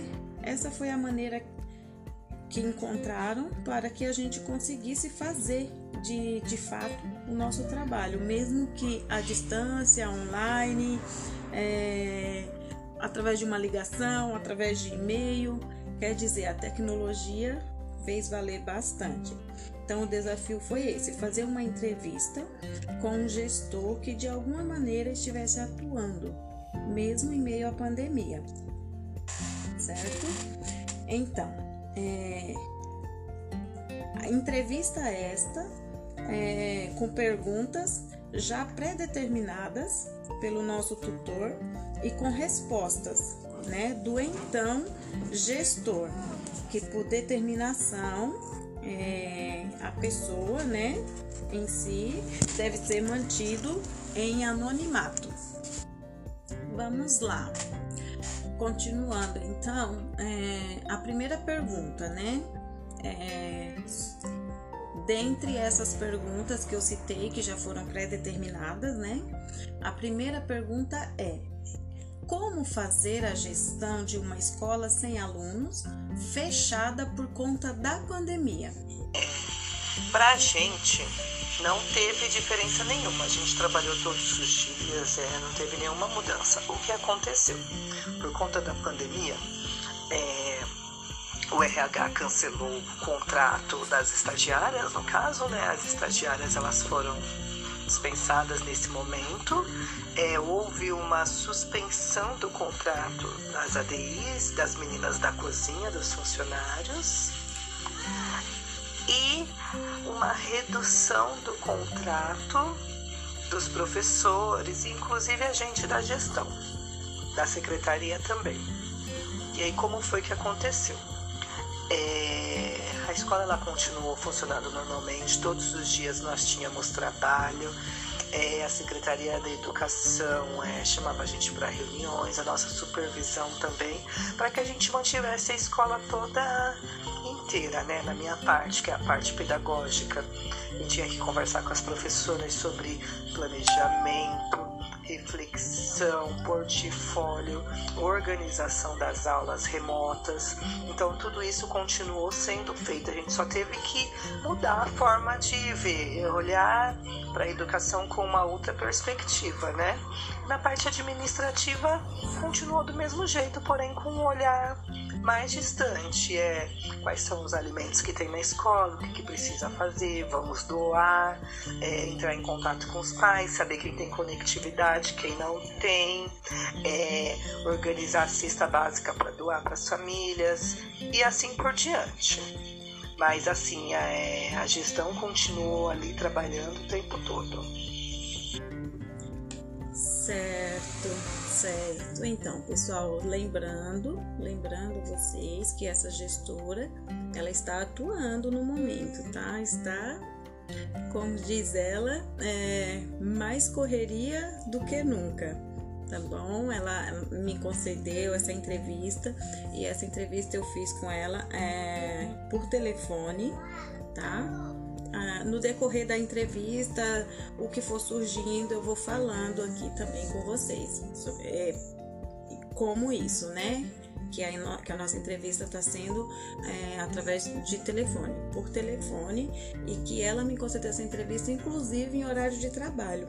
Estava trabalhando na escola tá bom? Então, a próxima pergunta, a pergunta de número 2 agora para nossa gestora é a seguinte: Quais são os impactos na gestão escolar no período de isolamento social? Mais trabalho. é, o trabalho ele multiplicou. É, não sei se pelo fato de estarmos em casa o pessoal achava que ninguém estava fazendo nada, mas essa questão de traba trabalho dobrou. É assim, começar a trabalhar 8 horas da manhã, sem hora para terminar mas de resto foi tranquilo, assim. Fora essa questão de não ter horário, eu acho que não teve impacto negativo. Quais são os. Bom, continuando, né? A nossa entrevista. É, que temos aqui pré-determinadas lá umas 10 perguntas, vamos para a terceira. A terceira pergunta Então seria: quais medidas a escola desenvolveu para atender os alunos? Na parte administrativa é a Secretaria da Educação, na verdade, não foi nem escola, né? Todas as crianças matriculadas, elas tiveram direito à cesta básica, uma vez por mês essa cesta, na verdade não era cesta, é, é uma cesta, mas só que tinha o nome de itens da merenda. É, uma vez por mês esses itens da merenda eram entregues às famílias e as outras datas normais. Então, Páscoa teve ovo de Páscoa, no final do ano teve o presente de Natal. Essa foi a parte administrativa.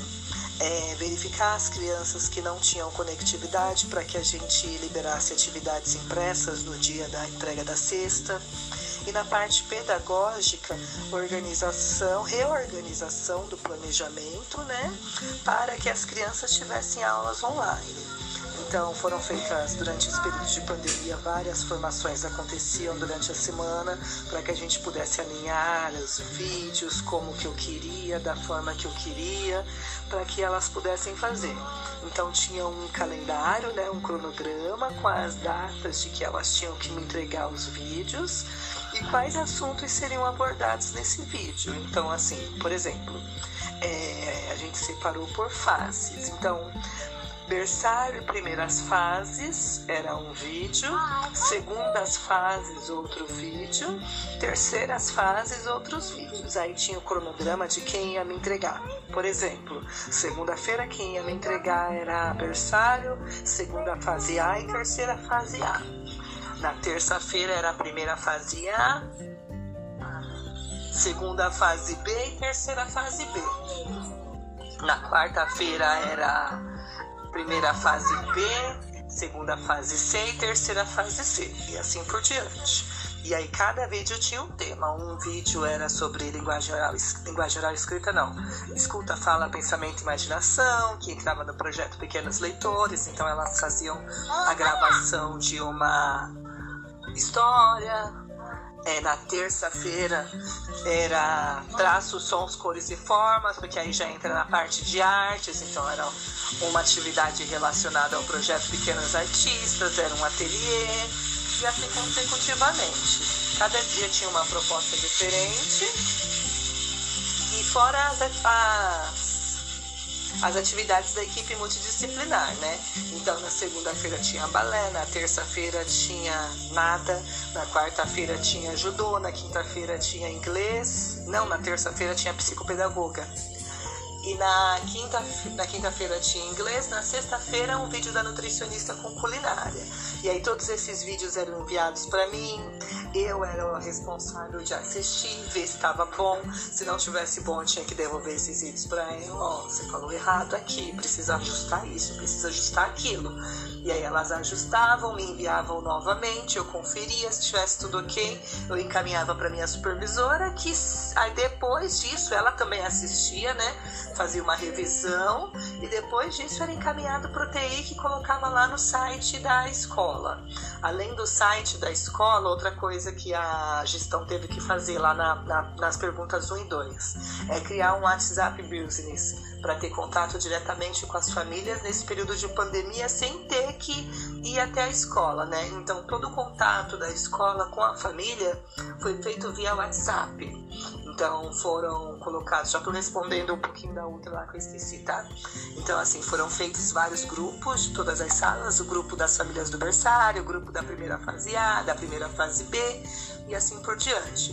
E todas as informações eram passadas por meio de WhatsApp. E fora todas essas aulas, é, a gente tinha as aulas ao vivo. Então, uma vez por mês, nós organiz, nos organizávamos e fazíamos as aulas ao vivo com as crianças via Google Meet. É bem legal, viu? Certo, certo. Então, realmente, é, é essa você acabou respondendo aqui, né, na, na, pergunta de número 3, mas ela se encaixa lá na 2, que é uma das medidas que foram adotadas, né, pela escola, que foi criar esses grupos de WhatsApp, né, cada turma ter o seu grupo, né? Cada professor ter o seu grupo ali determinado para falar, se identificar mais com os pais, né? Tá um pouquinho mais próximo de certa forma. Muito bom. Realmente era, mas tá respondido de qualquer forma. Muito bom. Bom, então vamos lá, né? A gente vamos dar continuidade. É, vamos para a quarta pergunta, né, da nossa entrevista de hoje com uma vice-diretora maravilhosa. É, faz parte do protocolo, né? Ter o nome dela aqui em anonimato, mas eu adoraria citar o nome dela, colocar, escrever o nome dela aqui nesse projeto, nesse meu trabalho, que é uma pessoa que eu admiro muito muito mesmo, tanto como pessoa como profissional. Conheço mais o lado profissional e sou muito fã dessa profissional, né? Mas enfim, temos que deixar o nome em anônimo, tudo bem, né? Vamos lá para a quarta pergunta, então. Ah, como será a gestão escolar após a pandemia? E o que mudará? É, nós tivemos que estudar bastante o protocolo sanitário de segurança, readequar a escola para esse retorno. Esse retorno ele aconteceu em novembro do ano passado e a escola está aberta desde então. Quando foi em janeiro, depois do ano novo, a escola fechou um pouquinho, se eu não me engano, foi dia 19 de janeiro que a escola voltou. E a escola ficou aberta, nós atendemos 70% a partir de fevereiro na, quando, aí quando foi em março, dia 3 de março, a escola fechou de novo. E agora, desde o dia 12 de abril, nós estamos funcionando com 35% da capacidade das crianças.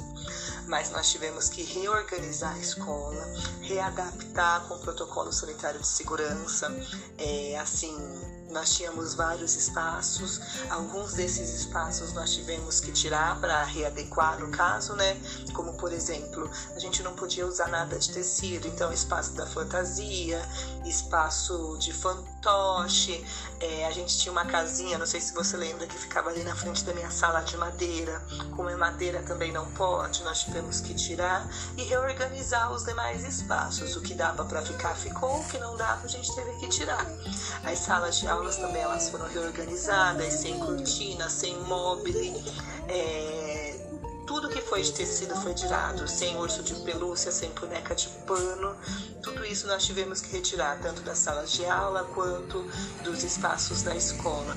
Tudo que foi de madeira, tudo que era de madeira, ou foi retirado ou foi encapado com plástico cristal para fácil higienização. É, não sei se você lembra que do lado de fora das salas tinham aqueles painéis de madeira onde as professoras colocavam as atividades. Ele é, por ser de madeira, nós tivemos que cobrir com plástico cristal a gente ainda continua expondo as atividades, mas as atividades elas ficam no saco, dentro do saco plástico para limpar. E com as professoras e ADIs as mesmas coisas. Atividades, quais atividades são feitas né, com esse retorno da escola? As meninas elas, é, elas precisam evitar utilizar papel. Não que não possa utilizar o papel, mas usou o papel, tem que mandar para casa. A gente não pode ficar com papel porque o papel ele se alguém tiver contaminado, fica no papel por cinco dias, né? E aí não dá para ficar, pega hoje, coloca lá, depois pega, coloca em outro lugar. Não, usou, manda para casa. É, nós tivemos que passar o protocolo sanitário de segurança também para todos os funcionários da escola, para que eles pudessem se organizar para o devido retorno. O uso de máscara é obrigatório o tempo todo, o cabelo preso, unhas curtas. Quando as crianças chegam na escola, tem o segurança que verifica a temperatura da criança. Se a criança estiver com febre, ela não pode ficar. Ela limpa o, o, o sapato no tapete higienizador e automaticamente a enfermeira já faz a higienização da mochila com álcool 70. A criança entra para a escola. Entrou na escola, lavou as mãos. Porque nessa faixa etária nossa de 0 a 3 anos, é, a gente usa não não, não podemos utilizar o álcool. A gente só usa o álcool em último caso, se não der para lavar as mãos. Mas nessa faixa etária a gente tem que utilizar água e sabão. Então as crianças lavam as mãos e vão para as professoras. Os pais eles não entram mais na escola como entravam antes, nesse período de pandemia, pelo menos.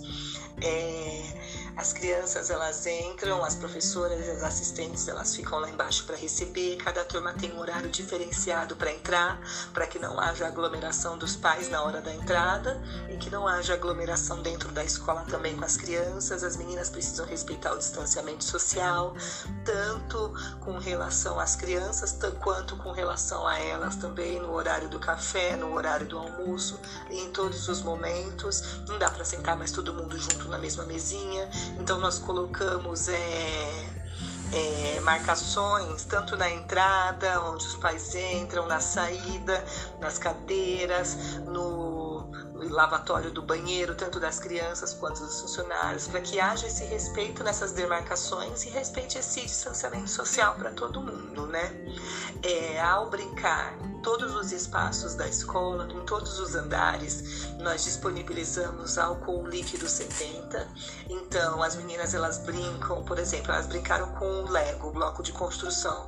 Terminou a brincadeira, é feita a higienização dos brinquedos e depois guardar para outra turma poder usar.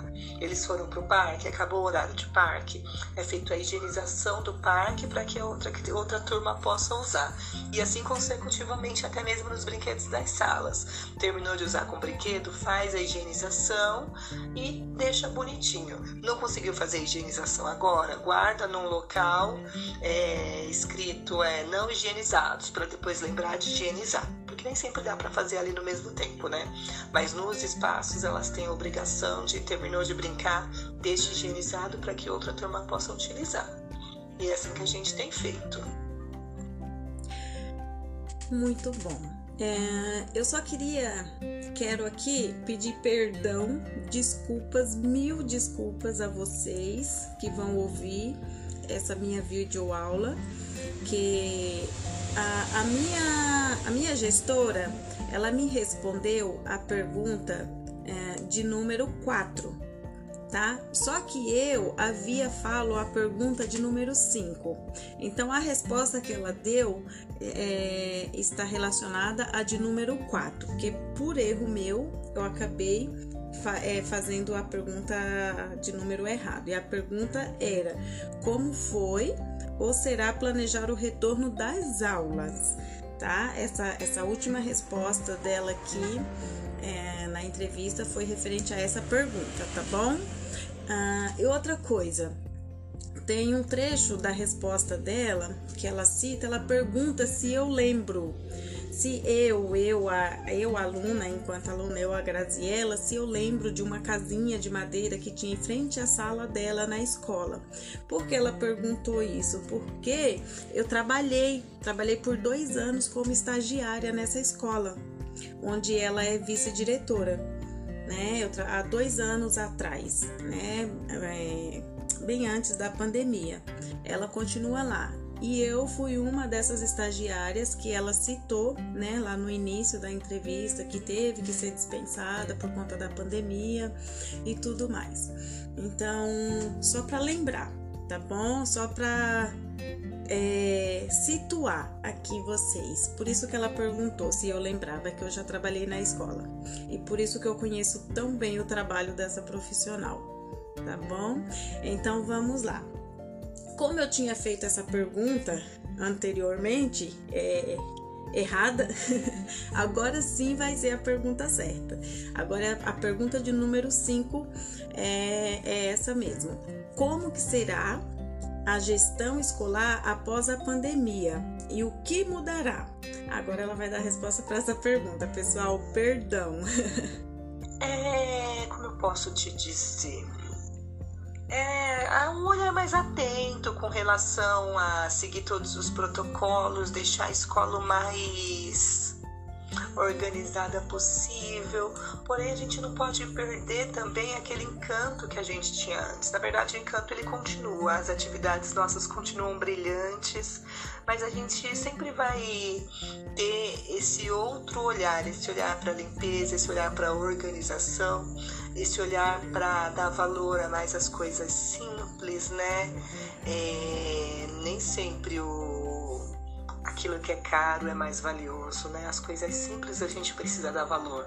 Um brinquedo não estruturado, uma, uma conversa, a gente precisa valorizar a vida. É, muitas pessoas se foram, né, por conta dessa pandemia, mas nós temos muitas pessoas vivas aqui que venceram essa batalha. Então a gente precisa valorizar tudo que a gente tem ainda e não perder esse olhar. Assim, talvez depois, quando passar a pandemia, as pessoas não queiram mais higienizar, mas a gente não pode perder esse foco. A gente sempre tem que estar de olho em tudo isso é, no caso, o contato com os pais, é, as ligações, oi, eu, sou, eu queria saber se está tudo bem com vocês, é, como é que está o seu filho, vocês andam participando das aulas? Não, porque ah, eu trabalho o dia inteiro, não tenho tempo. Então, tenta final de semana, dá uma devolutiva. Ah, eu não tenho internet. Ah, vem aqui na escola, pega atividade impressa. Eu acho que mais essa questão do pessoal, olhar para cada um como um ser humano único, né? O indivíduo que precisa da atenção. Por mais que a gente dava já atenção para eles, agora a gente começa a ter um olhar mais diferenciado, né? Um olhar individualizado ali para cada um como ser único e cuidar de cada um na sua particularidade. Então, esse cuidado, essa ligação, tá tudo bem com você? Você precisa de alguma coisa? Tá precisando de algum material para desenvolver as aulas? Então, é isso que a gente tem feito com todas as famílias. E acho que isso tem que permanecer a vida toda, até que tudo se volte ao normal novamente. Bom, pessoal, então aí agora ela acabou de me responder quais ações poderão ser desenvolvidas no âmbito da gestão para minimizar os prejuízos pedagógicos em razão da pandemia. Tá bom? Isso foi o que ela acabou de me responder. Bom, é, entre as perguntas que foram pré-determinadas, pessoal, é, já foram feitas, né? De certa forma, chegamos aí, é, entre aspas, ao fim da nossa entrevista, que é o que foi pré-determinado eu já fiz. Porém, a nossa tutora deixou livre para a gente fazer perguntas é, à vontade, o que a gente tivesse vontade de perguntar, interesse, curiosidade, é, para a gente poder fazer essas outras perguntas, né? Como ela já respondeu todas, que foram predeterminadas. Então, entre outras, que pode ser desenvolvidas por nós estudantes, é, eu perguntei, eu vou, vou fazer a seguinte pergunta para ela agora: é, que tipo, quais os tipos de atividades que foram enviadas para esses alunos em casa? Eu já tinha falado um pouquinho lá na questão anterior, lá em cima, mas vamos voltar. É, além das aulas ao vivo, nas aulas ao vivo, era, as aulas elas aconteciam uma vez por mês, ainda acontecem, só que agora a gente deu uma mudada no cronograma, ela acontece toda semana. E como que funciona? Elas são em grupos, então não é só a professora do berçário, é a professora do berçário com as primeiras fases. Então elas planejam, sempre uma conta a história, a outra faz uma brincadeira e a outra uma exploração. Então sempre antes a gente manda o link para os pais, então a gente já fala o que, que vai usar. Olha, para essa atividade a gente vai precisar de farinha de trigo, a gente vai fazer uma exploração com farinha de trigo. É sempre avisado para as famílias o que, que vai ser feito. É, olha, hoje a gente vai precisar de utensílios de cozinha, já separa para a videoaula de hoje, panela, colher de pau, tudo isso que a gente vai fazer uma bagunça. Então a gente avisa com antecedência para quando as famílias entrem nas videoaulas, nas aulas ao vivo, elas já estejam com tudo tudo preparado ali para só aproveitar o momento. Fora as aulas ao vivo, é, a gente tem as videoaulas, que como eu te falei, né, cada dia é um tema diferente, um tema não, um eixo, né, de acordo com os campos de experiências da BNCC. Então, um dia é espaços, nossa, escuta, fala, pensamento e imaginação, que entra no projeto Pequenos Leitores, então é uma roda de história. Outro dia é um ateliê, é uma exploração. Então a professora fala: Oi, eu sou a professora Simone. Hoje a gente vai fazer uma atividade do projeto Pequenos Artistas, que se encaixa no campo de experiência, traços, sons, cores e formas. Hoje a gente vai fazer um ateliê utilizando tinta, guache e pincel. Aí a professora vai falar a técnica que ela vai utilizar. Ou a gente vai fazer um ateliê utilizando tinta, guache e uma escova de dente velha que você não usa mais, ou esponjas. A professora vai falar qual que é a proposta e ela faz a atividade ali no vídeo. Ela fala: olha, vou precisar de uma folha de sulfite ou papel que você tem aí na sua casa.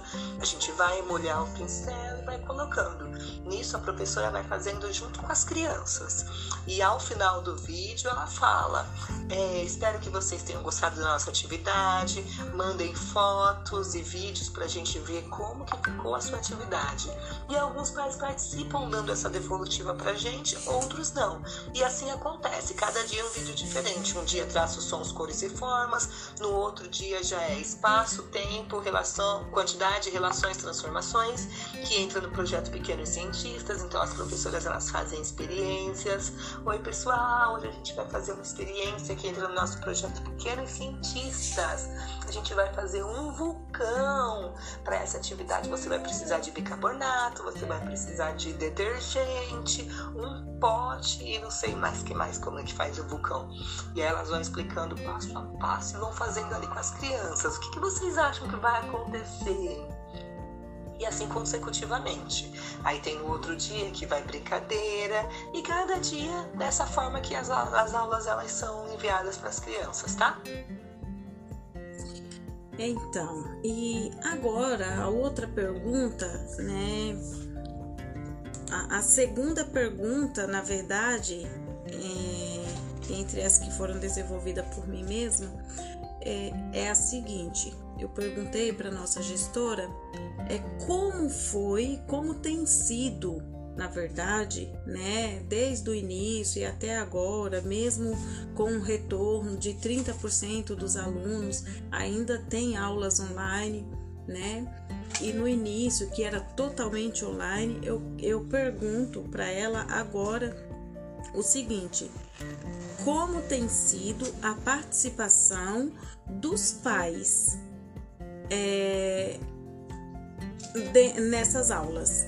Se eles participam, se não participam, se só logam os alunos lá no Google Meet e deixam eles sozinhos. A pergunta é essa, a, a curiosidade: qual é a participação dos pais? No começo, muitas famílias participavam. A gente recebia muita devolutiva depois, no finalzinho do ano, no comecinho desse ano, a quantidade de devolutivas começou a diminuir. Eu acho que também a maioria das pessoas já estão trabalhando presencial, né? Então não era mais igual ao ano passado, que tinha todo mundo home office, que deu aquele lockdown geral. Então, assim, a devolutiva ano passado era bem maior. Esse ano é, são poucas crianças que continuam, mas aquelas que continuam, elas continuam fiéis. É, tem um menininho da terceira fase B que ele manda devolutiva todos os dias. Todo dia a mãe assiste atividade, a videoaula com ele e manda vídeo pra gente. Mas são poucas as crianças que mandam, né? Mas assim, ano passado a demanda estava bem maior, esse ano diminuiu um pouco. Mas a gente tem a devolutiva. A gente consegue ver a maior presença deles quando são as aulas ao vivo. E aí, assim, não são todos que participam, mas a gente tem uma galerinha fiel que sempre está ali assistindo as nossas aulas. Isso é bem bacana. Ah, ah ótimo, ótimo. É, pessoal, queria pedir desculpa. É, eu tenho, tô tentando, tenho tentado ficar no lugar mais silencioso possível. Porém, passou um carro com som super alto, acredito que vocês vão ouvir, né? Agora o ônibus. Esses são os desafios, né? Do, do online, de gravar. A gente tenta editar, edita, reedita, mas tem coisas que a gente acaba não conseguindo. Então eu peço desculpas por isso, tá bom? então vamos lá. É, mais uma pergunta é, para a gente poder encerrar essa entrevista. A, a minha pergunta agora para nossa gestora é como sendo última. Nossa, desculpa. Sendo a última pergunta, pessoal, é, eu gostaria de saber qual o grau de dificuldades das crianças. Ser educação infantil, é, as crianças elas não sentiam dificuldade para realizar as tarefas, porque são tarefas simples, tarefas prazerosas, não teve nenhuma dificuldade. É, porém, é, na verdade eu não posso falar como dificuldade, mas atraso nas crianças que como eu posso falar, na parte motora, essa questão de exploração, nem todas as crianças que estavam em casa participaram das aulas, desses momentos, né? Então, vamos dizer que para uns foi um ano todo perdido. E quando as crianças retornam para a escola, elas querem fazer, a, por exemplo, a terceira fase. Eles querem fazer aquilo que eles, que, que eles teriam que vivenciar lá na primeira fase, no caso das explorações, colocar a mão na tinta. Então, assim, toda aquela construção da segunda fase, da primeira fase, até chegar na terceira fase, a gente percebeu que foi perdida porque eles não aproveitaram por conta da pandemia. Mas é uma questão de todo mundo retornar para a escola para a gente conseguir adequar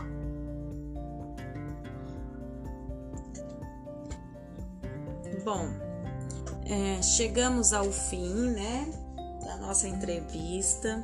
Agradeço muito, muito mesmo a essa grande profissional que eu admiro tanto e tive a oportunidade de trabalhar com ela, tá? É, e peço desculpa pelos contratempos que ocorreram no período aí desses 30, 30 e poucos minutos aqui falando com vocês é, que são coisas, né, que não tem como a gente, infelizmente, descartar. Se, se fosse possível, a gente até faria, mas tem coisas que é impossível. Tô contente, espero, espero que esse seja o primeiro. Esse, esse é o meu primeiro vídeo. Eu espero que seja o primeiro de muitos aí nessa, nessa caminhada, né, dessa profissão que escolhi. Então espero que esse seja apenas o começo, né? O começo de uma longa carreira pela frente. É, eu gostaria de falar um pouquinho só com vocês referente a quando eu perguntei para ela sobre as atividades, que tipo de atividades eram enviadas para as crianças, né? Ela citou alguns projetos, é, tipo Pequenos Artistas, Pequeno Cientista, né, o Clube da Leitura. E eu tive o prazer de participar de alguns projetos nessa escola quando eu trabalhei lá.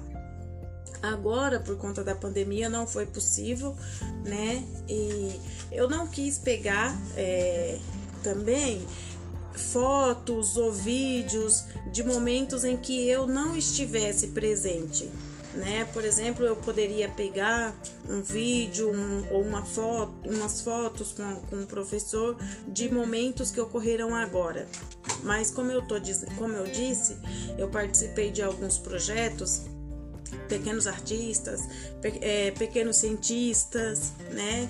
Tive a oportunidade de conhecer obras de grandes, grandes artistas. É, trabalhamos na, na época de um projeto Pequenos Artistas com a, artista. Ai, me fugiu o nome agora. Ai, Tarsila do Amaral. Com a Tarsila do Amaral já trabalhei duas vezes lá nessa escola, né? Com, e foi valiosíssimo, muito, muito, muito valiosíssimo. Tenho arquivos até hoje e se eu tiver a oportunidade eu vou postar aqui, porque para a gente finalizar esse trabalho, né, esse projeto de extensão, a gente vai fazer um podcast também. Se eu tiver a oportunidade nesse podcast, eu vou colocar lá algumas coisas que eu tenho referente a esses trabalhos tá bom? Muito obrigada, eu agradeço pela compreensão né, pelo, pelo tempo que foi concedido a mim, a essa profissional, que eu não posso falar o nome, infelizmente, mas agradeço ela também, a minha tutora, aos meus colegas, e espero que todos estejam nesse mesmo engajamento de conseguir finalizar esse trabalho, esse projeto de extensão. Muito obrigada!